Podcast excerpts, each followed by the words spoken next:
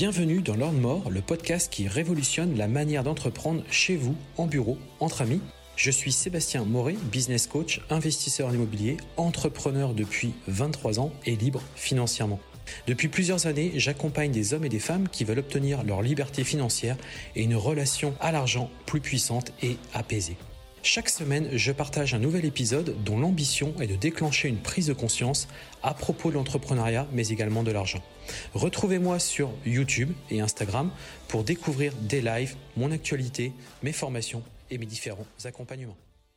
Hello à vous tous, j'espère que vous allez bien et bienvenue sur ce nouvel épisode de ce podcast. Nous sommes le vendredi le vendredi, eh bien, euh, j'ai regardé sur mon calendrier le vendredi 2 janvier, puisque je tourne cet épisode deux jours avant. Donc, nous sommes le vendredi 2 janvier au moment où vous allez pouvoir l'écouter.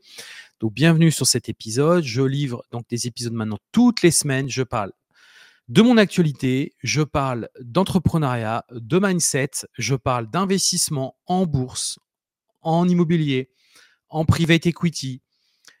J'aborde le money management, tous ces domaines qui, je pense, vous intéressent et qui font qu'aujourd'hui, vous êtes de plus en plus fidèles sur cet épisode et je voulais vraiment vous en remercier chaudement. Et d'ailleurs, je vais vous recommander tout de suite de me laisser un maximum d'étoiles sur cet épisode et un petit commentaire si vous pouvez. Je sais que vous êtes principalement en train de l'écouter sur Spotify et sur Apple Podcast. Eh bien, essayez tant que possible de me laisser un maximum d'avis. Ça me permettra de, de m'encourager à continuer. Alors, cette semaine, personnellement, il n'y a pas eu de grandes modifications. Il n'y a pas eu de grosses choses qui ont été faites de mon côté. Je travaille énormément sur la refonte de ma formation sous location. Énormément d'heures, mais par contre, le contenu va être juste de la folie. Euh, et je pense même que je peux dire que vous n'aurez pas une formation de ce niveau-là. Je ne vois pas comment avec d'autres formateurs. Euh, je vois beaucoup d'opportunisme dans la sous-location. Je vois beaucoup de formateurs qui sont dans la sous-location, dont certains même qui, qui critiquent. Et c'est là où D'ailleurs, on va commencer de même par, commencer par rapport à ça.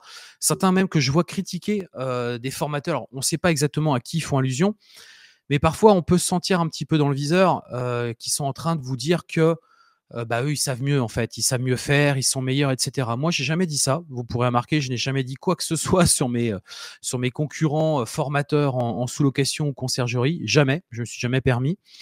donc j'attends la même chose des autres, bien évidemment.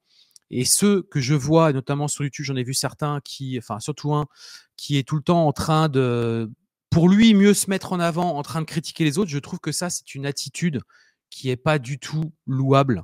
Et je pense que cette personne-là n'ira pas bien loin parce que à critiquer en permanence les autres pour mieux se mousser et pour mieux se mettre en avant, là, j'ai envie de vous dire, ça va durer qu'un temps.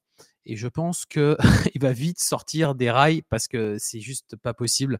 C'est pas la bonne technique. Aujourd'hui, si vous voulez performer, que vous voulez convaincre, bah, tout simplement proposer du contenu, proposer des accompagnements de qualité, proposer des, tips, des, des, choses dont ont besoin les personnes qui écoutent.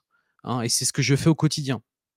Donc ces personnes-là, honnêtement, la, on va dire la, technique de vouloir critiquer les autres et casser les autres pour mieux se mettre en avant, franchement, ça, ça va n'impressionner que lui-même et que eux-mêmes. c'est bien pour se mousser, pour se mettre en avant, mais je pense que les personnes sont suffisamment qui l'écoutent, sont suffisamment, à mon sens, intelligents pour pouvoir faire la part des choses. Donc voilà, c'est la petite parenthèse, le petit coup de gueule parce que franchement, moi je veux bien tout. surtout des personnes qui en plus, je vous le dis, la plupart qui aujourd'hui se sont lancés dans la sous-location, qui vous parlent de formation, je vous le dis au passage, ils se sont formés auprès de moi. Donc ça, ils vous le diront pas, bien évidemment, puisque forcément, ils lancent un business de, formation en ligne. Donc ils vont bien entendu se taire de dire qui les a amenés à ce business et qui leur a permis de lancer cette activité. Mais bon, voilà, c'est toujours pareil. Moi, vous savez, j'aime bien citer mes sources, j'aime bien citer mes références. Quand vous avez des références, bah, n'hésitez pas à le dire, tout simplement, ça me paraît normal. Mais bien évidemment, ils vont euh, bien se garder de le dire, puisque bah, leur objectif, c'est de dire bah, prenez plutôt la formation chez moi ou prenez plutôt mes accompagnements plutôt que de prendre les accompagnements les formations de Sébastien Moret. Ouais, mais sauf que dans la réalité, eux, ils sont commencés par mes propres formations. Bref, la parenthèse est refermée, il n'y a pas de, il a pas d'aigreur, il n'y a pas de, vous inquiétez pas, euh, il n'y a pas de, il a rien de négatif par rapport à ça, mais je veux quand même en parler parce que j'ai vu ça là et ça, je me dis c'est, enfin, c'est pas la bonne, le bon moyen, je trouve, de conquérir une audience et d'avoir de la popularité que de critiquer ses petits camarades. Bref, On va avancer dans cet épisode et donc à titre personnel, comme je vous le disais, je travaille énormément cette refonte de cette formation qui va être inédite. Et là, vraiment, vous allez avoir du gros contenu. Ensuite, euh, il y a une autre formation qui va sortir la fin du mois de février, je vous en reparlerai. Et au mois de mars, mise à jour, fin mars, mise à jour de la formation euh, conciergerie. Donc euh, j'ai beaucoup de boulot. Vous imaginez même pas le travail que ça représente. c'est assez costaud, vraiment. je ne sais même pas ce que, ça, représente en nombre d'heures, mais c'est juste incroyable. Quoi. et tant mieux, ça me plaît et je suis très content de vous faire tout ça et je suis très content de pouvoir vous accompagner dans ces activités. Vraiment, c'est un vrai kiff alors l'actualité de cette semaine, c'est que bah, la location courte durée est dans le viseur au niveau de l'Assemblée nationale, du Sénat. Il y a des projets de loi en cours. Alors je vais pas revenir là-dessus. je vais vous inviter à regarder mon Morning Imo sur YouTube. Il est aussi en replay sur Instagram. Donc allez sur mon Instagram, Mort Sébastien, ou sur YouTube, vous tapez Mort Sébastien, vous me retrouvez, et vous regardez les replays de mon dernier Morning Imo. J'ai tout expliqué. Si vous voulez en savoir plus, tout est là. Par contre, ce que je peux vous dire, c'est que notamment, je fais un rebond sur un message que j'ai eu de quelqu'un qui me dit, vu tout ce que tu viens de me dire, eh bien, je m'étais placé sur un immeuble où je voulais faire une exploitation en location courte durée, eh bien, finalement, je ne vais pas donner suite. Alors, je comprends cette position, mais euh, je pense qu'il y a une erreur de base qui a été faite ici. Quand on investit dans l'immobilier, il est hors de question de se projeter en location courte durée. Et surtout, surtout par les temps qui courent. Vous devez absolument, quand vous allez sur un investissement immobilier, vous projeter dans le cas d'une location en meublé, mais pourquoi pas aussi dans le cas d'une location en nu classique. Et bien entendu qu'il faut aller plus loin que ça, c'est-à-dire qu'il faut aller jusqu'à la fiscalité, puisqu'un projet immobilier est fortement lié à la fiscalité. D'ailleurs, ce n'est pas par hasard qu'aujourd'hui, beaucoup de on va dire, de professionnels type avocat, type expert comptable vous diront qu'il vaut mieux, si vous êtes dans l'incertitude, il vaut mieux choisir une exploitation, enfin du moins une structure juridique type SCI ou SAS éventuellement, plutôt que de prendre la fiscalité personnelle. Parce que la, la fiscalité personnelle, on le voit aujourd'hui, elle est clairement en train d'être revue. Alors autant sur le foncier, c'est-à-dire quand on fait la location en nu, il n'y a pas de sujet, ça fait un moment que c'est comme ça et je pense que ça n'a pas bougé. Autant sur location en meublé, on vient de le voir, notamment en hébergement touristique, où là, ça va bouger fortement et ça va y avoir des perturbations. En location meublée, il n'est pas dit non plus qu'à un moment donné, ça ne vienne pas aussi changer.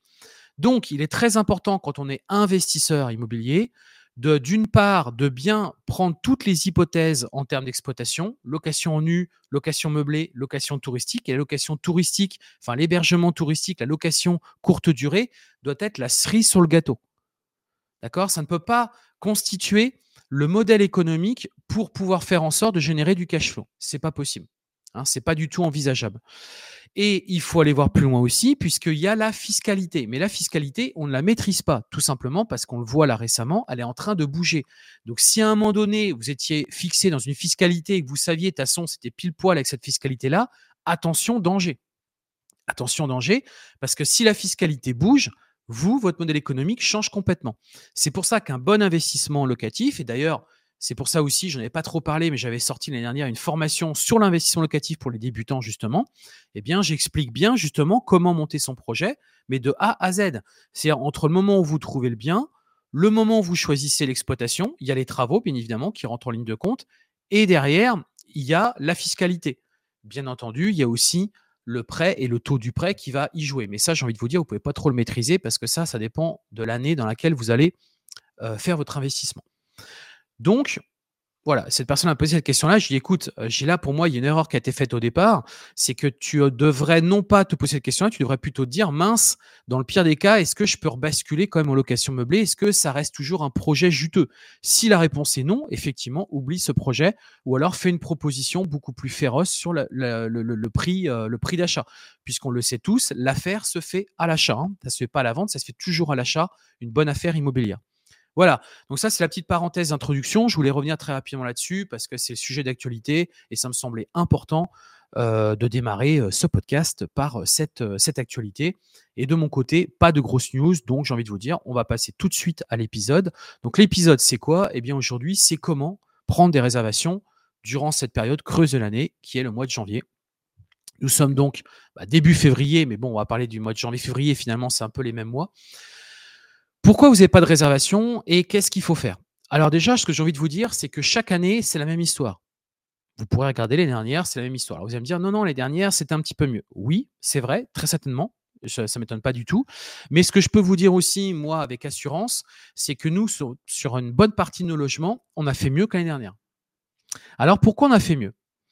C'est pas les meilleurs mois, qu'on soit très clair. Janvier, février sont pas du tout les meilleurs mois de l'année. Mais on a fait mieux. Alors, pas sur tous les logements aussi, mais je, je sais où sont mes erreurs. Donc, voilà. Mais je sais aussi que sur ceux où on a fait mieux, je sais aussi ce qu'on a pu mettre en place. Et vous le savez, j'en partage tout le temps avec vous, tout ça librement. Pourquoi? Parce que j'ai suffisamment d'appartements aujourd'hui pour avoir, je trouve, une bonne visibilité.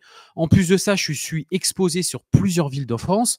Donc, ça donne une bonne visibilité, je trouve, et une bonne retranscription de ce qui peut se passer et surtout de ce que moi j'ai pu mettre en place. Déjà, première chose que vous auriez dû faire, malheureusement c'est trop tard et il faudra du coup l'anticiper pour la fin d'année 2024, ça va être de préparer votre année 2025. Je m'explique, il faut à mon sens commencer déjà à préparer la stratégie des locations de janvier, février, voire mars également, dès la fin d'année 2024. Il ne faut pas attendre la dernière minute de se retrouver eh bien, le 2 janvier, hein, on sort d'un réveillon bien arrosé et on a la tête en sky et qu'on n'est pas bien du tout pour se poser la question merde, j'ai pas de résa, qu'est-ce qui se passe Qu'est-ce que je fais? Comment je vais pouvoir payer mon loyer à la fin du mois si on est en sous-location? Ou comment je vais pouvoir rembourser mon crédit bancaire puisqu'en fait, j'ai pas de rentrée d'argent? En fait, ça doit se préparer en amont. Il faut déjà l'anticiper, c'est-à-dire bien prévoir que là, on va rentrer dans la période difficile et donc il faut mettre en place des stratégies c'est pas la dernière minute, sinon malheureusement, vous aurez des réservations dernière minute. Et vu qu'on sait que dans ces périodes-là, la demande est beaucoup moins importante qu'en période habituelle, eh ben, en fait, c'est trop tard. D'accord? Donc, ce qu'il faut, c'est s'y préparer à l'avance. Alors, qu'est-ce que je veux dire par là?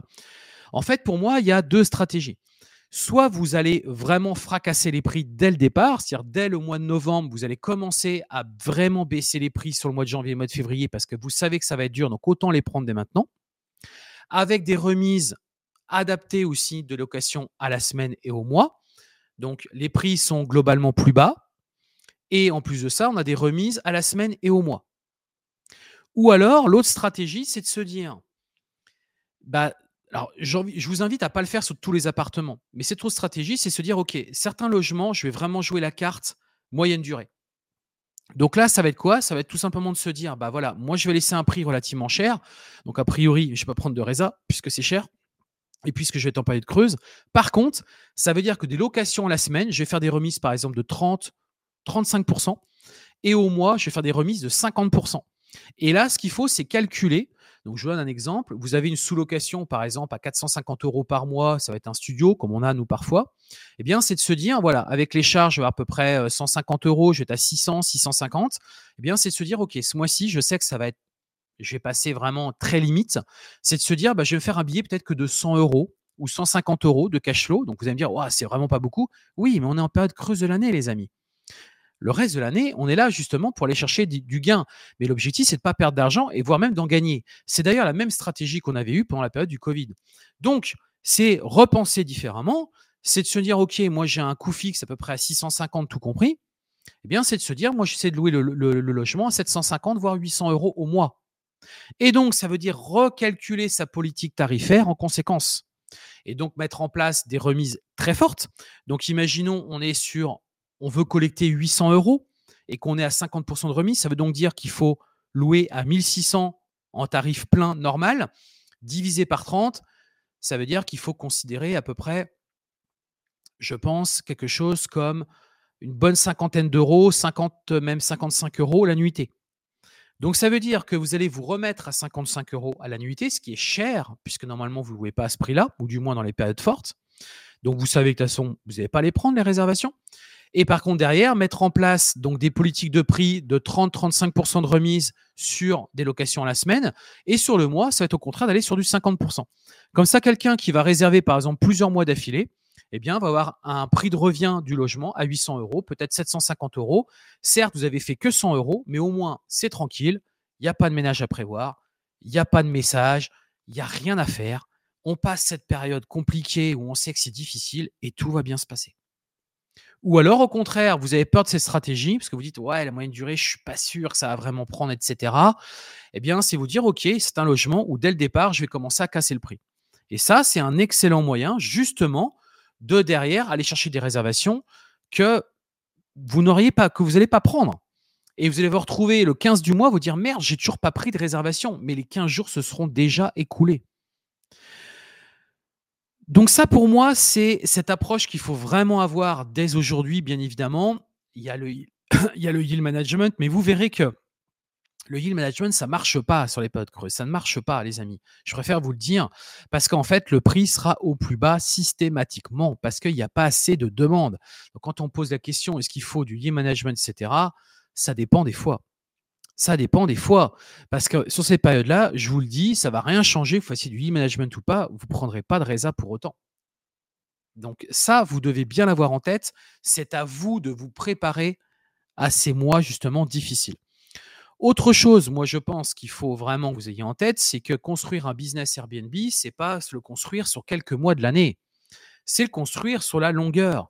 Donc vous avez signé de la sous-location pendant trois ans ou pendant cinq ans, bah, c'est faire une vraie évaluation de ce qu'on a gagné pendant trois ans ou cinq ans. Vous allez me dire, bah oui, mais tous les mois, j'ai envie de me sortir un salaire, etc. On est bien d'accord. Mais ce qu'il faut comprendre, c'est que déjà la mayonnaise peut, mettre un petit peu de temps à prendre. Et c'est aussi que derrière, il faut vraiment avoir un retour sur l'année, précisément. Parce qu'il y aura des mois qui seront difficiles. On ne peut pas s'arrêter sur des mois difficiles. Et ça veut dire aussi et là, on aborde un autre sujet, c'est que là, on parle beaucoup des mois en courte durée, enfin des mois, euh, euh, comment dirais-je, en, basse saison, mais n'oubliez pas qu'il y a les mois de haute saison. Est-ce que les mois de haute saison, vous avez mis un prix suffisamment haut? Parce que si derrière, vous prenez des réservations classiques pendant les périodes de haute saison, vous allez dire, ouais, c'est cool, j'ai rempli, j'ai fait un bon cash flow, c'est cool. Ouais, mais qui vous dit que vous n'avez pas pu faire nettement plus pendant ce mois-ci, justement? Parce que ce qu'il faut que vous compreniez, c'est que tout cet argent que vous allez gagner pendant cette période de haute saison, c'est cet argent qui va aussi vous permettre de couvrir justement les basses saisons. Donc vous voyez que la stratégie se construit à l'année. Elle ne peut pas se construire mois, par mois. Vous ne pouvez pas avoir une visibilité de ce que vous faites uniquement sur le mois en question. Ce n'est pas possible. Ça, c'est pour moi les éléments indispensable et important dans votre matière, dans votre manière de réfléchir quand vous faites un business sur Airbnb. Ensuite, ce que je voulais également vous dire dans cet épisode, c'est que, à mon sens, durant ces périodes, justement, c'est les bons moments pour peut-être qu'il y a moins de passages justement, donc peut-être que vous êtes moins occupé aussi, eh bien, pour mettre en place différentes euh, différentes rénovations dans le logement. Parce qu'on le sait aussi que le logement, il est mis à forte contribution. Et donc, ça peut être justement les bonnes périodes pour y aller, pour peut-être faire les petits travaux qu'on n'a jamais eu le temps de faire, ou par exemple, bah, pour baisser ses charges, euh, notamment par exemple sur, le, contrôle des radiateurs. Aujourd'hui, il existe des systèmes, hein, on a même sorti avec Gaëtan une formation là-dessus, justement, qui permet d'économiser 30% sur ses factures d'électricité. Là, c'est le bon moment d'y aller, de mettre en place bah, tout ce système pour justement mieux absorber bah, les mois comme ça, mais c'est aussi bah, préparer sa future année qui, va, venir, puisqu'on est, dans une période, on va dire, plutôt calme. Ou alors, à l'inverse, ça va être plutôt de se dire, bah, je vais, vu que j'ai des climatisations pour cet été, justement, je vais aussi installer ces systèmes pour mes climatisations pour préparer déjà mon été, quoi, et commencer à baisser ses charges. N'oubliez pas que tout ça, c'est un moyen de baisser ses charges et donc indirectement de retrouver de la rentabilité dans ces appartements. En fait, il faut vraiment, vous devez, il faut vraiment le voir comme un business en fait, la location courte durée. C'est vraiment comme ça, même quand vous êtes investisseur immobilier, vous devez vraiment le voir comme de l'exploitation. Hein, c'est pas de, pas de l'immobilier pur quoi. C'est pas, on cherche un locataire, on le met dedans et c'est plié. C'est pas ça en fait. Hein. La courte durée, même en investissement locatif, ça reste un business. C'est-à-dire qu'on vend un service. On vend pas de l'hébergement. Nous vendons un service, nous vendons un produit. Donc, votre attitude et votre regard par rapport à ça doit être comme si vous vendiez un produit, comme si vous aviez un site marchand, vous vendiez un produit sur un site marchand, c'est la même chose, c'est comment le mettre en avant, comment le mettre en valeur, comment gérer le service client, comment gérer les avis voyageurs, comment renforcer son image de marque, comment avoir une, comment dirais-je, créer son écosystème autour de son produit. Le truc, c'est que beaucoup de gens, je pense, mélangent les deux, en fait. Ils voient de l'immobilier et dans leur tête, c'est de l'immobilier, c'est un locataire. Oui, mais c'est avant tout un service. C'est comme si vous aviez un hôtel. Un hôtel, c'est on va vendre des services additionnels. C'est le service client. C'est sa bonne réputation. Et ça, ça se construit. Ça se fait avec le temps. Et c'est comme ça que vous allez pouvoir passer les années.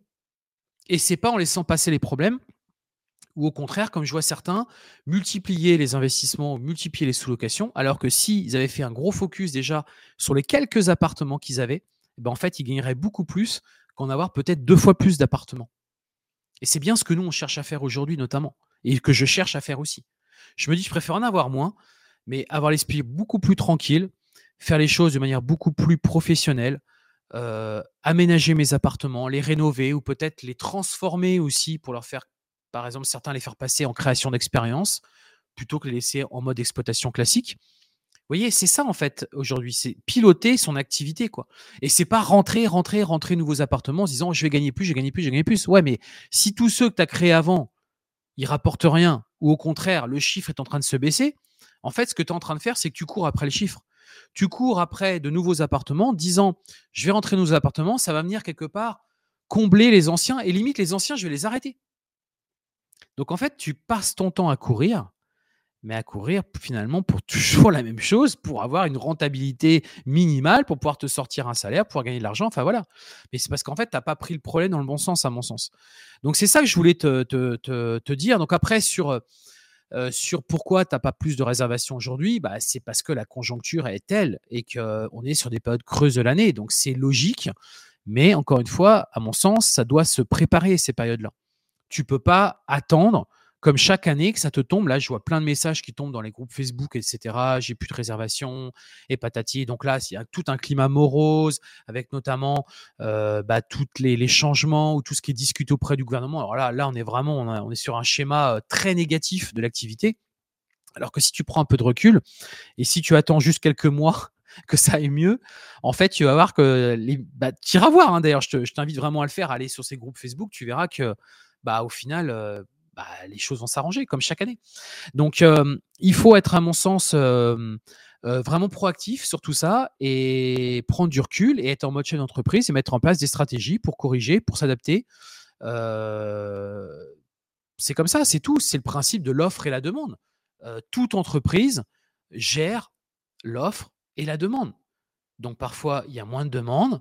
Bah, ton offre, il faut peut-être la revoir. Peut-être qu'elle est plus bonne, elle colle peut-être plus au marché politique de prix, bien évidemment. Peut-être aussi, et c'est un autre aspect aussi de l'activité, est-ce que tu as mis en place eh bien, la collecte euh, des emails, des numéros de téléphone de tes voyageurs? Parce que ça, c'est un excellent moyen, justement, pendant ces pods un petit peu creuses, de faire du mailing ou des appels téléphoniques en les appelant et puis en disant Rappelez-vous, vous étiez venu dans mon logement, et bah voilà, j'ai des, propositions en ce moment, je fais des remises, etc. J'ai aussi mon site web si vous avez des futures réservations. C'est ce moment-là que tu as justement pour aller chercher tes clients.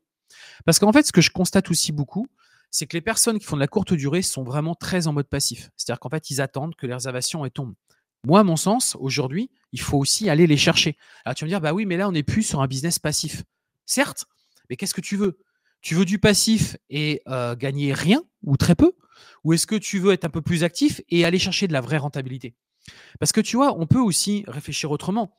Moi, par exemple, quelque chose qu'on va mettre en place prochainement, c'est qu'on collecte les informations de nos voyageurs. Et moi, ce que je veux, c'est que quand la réservation s'est plutôt bien passée, ce que je souhaite, c'est qu'on ait une équipe, une personne euh, que je vais recruter, par exemple, euh, voilà, ça va être un prestataire externe que je vais commissionner et ou qui va me prendre un forfait mensuel. Et l'idée, c'est que je vais lui transmettre tous les numéros de téléphone de mes voyageurs.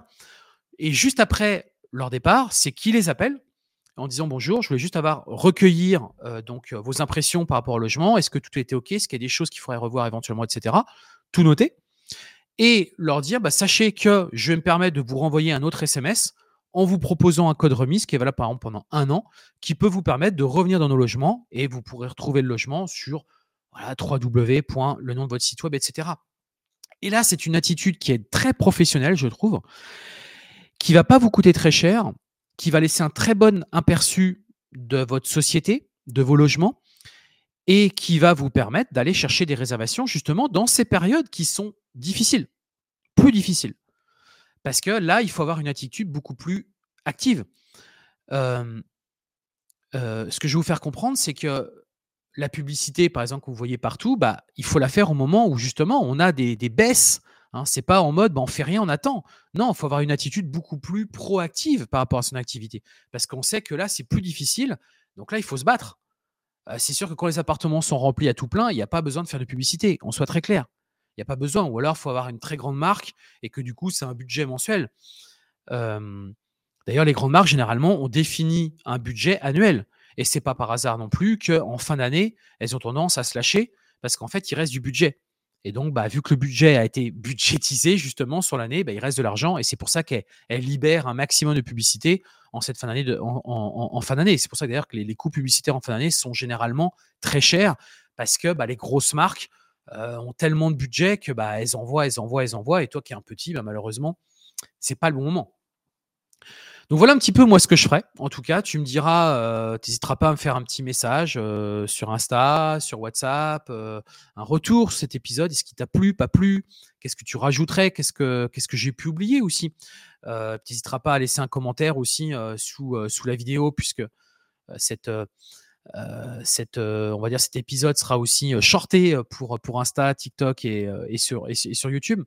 Voilà les amis, on a terminé. Je vais vous souhaiter bah, un excellent week-end, bien évidemment. Et puis on va se retrouver vendredi prochain pour un prochain épisode. Portez-vous bien, très belle journée et à bientôt.